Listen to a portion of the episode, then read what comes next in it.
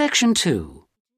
You'll hear part of a talk given by an international student counsellor speaking to a group of overseas students during their orientation week. First, you have some time to look at questions 11 to 14.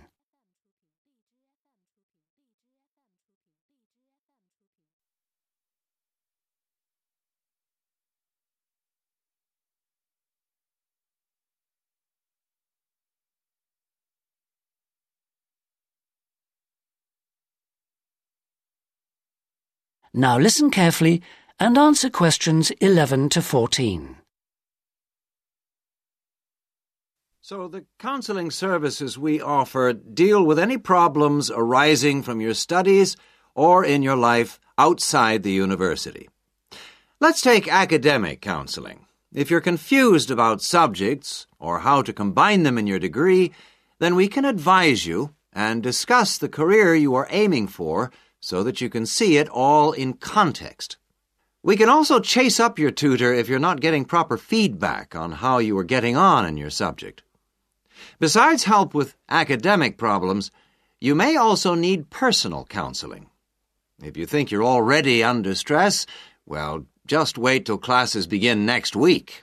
You'll have to start adjusting to teaching and learning methods that may be unfamiliar to you, as well as the mounting pressure as the deadline for that first assignment creeps up on you.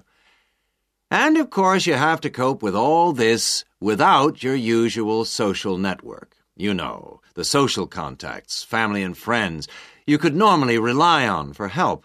All of this causes anxiety. Studying overseas can trigger a personal crisis you may have left a lot of what you might call unfinished business back in your own country. Or you may have interrupted personal relationships or even sometimes have broken them off to come overseas. And so the student often feels lonely, unhappy, unmotivated, and unable to concentrate on studying. Or there may be other things bothering you. Our resident chaplain can offer you spiritual guidance if that's what you want or we can put you in touch with community groups that can provide you with social contacts and friendship. Before you hear the rest of the talk, you have some time to look at questions 15 to 20.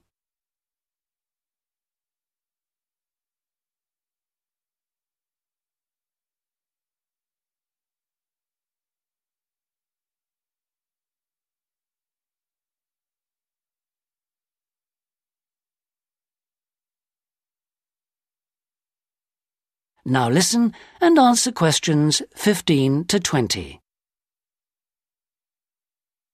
What about exam stress? It affects nearly everyone to some extent, but especially overseas students like yourselves. There may be a huge amount of family pressure on you to succeed. And if you fail a subject, or drop out of a course because it's too difficult, then your self esteem can suffer. But it's not the end of the world if you don't pass an exam. I had to resit first year anthropology, so I can certainly offer you a sympathetic ear. Anyway, exam failure can lead to worrying changes in the way you normally behave. You may also be off your food, or you may have dietary problems because the local food is not to your liking and upsets you, and this can affect your health and studies. Glenda Roberts is our dietitian in the health service, and we can put you on to her. And we all have money problems, don't we? But remember, full time students can get a low interest loan of up to $600 to buy books and for similar study related expenses. That's right. And you can get double that amount if you can't afford an item of equipment you need for your course, a musical instrument, for example. And it doesn't stop there.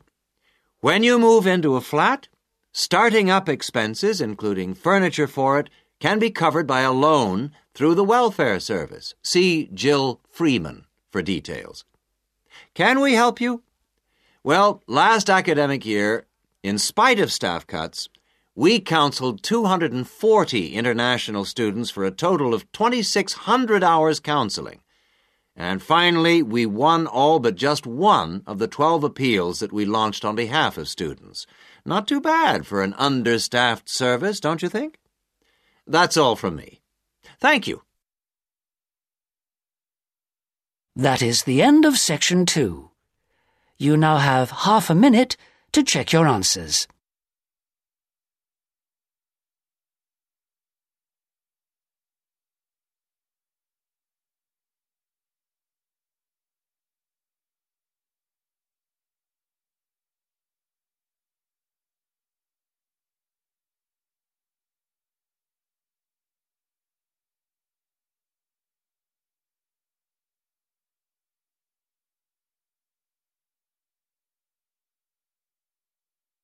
Now turn to section 3.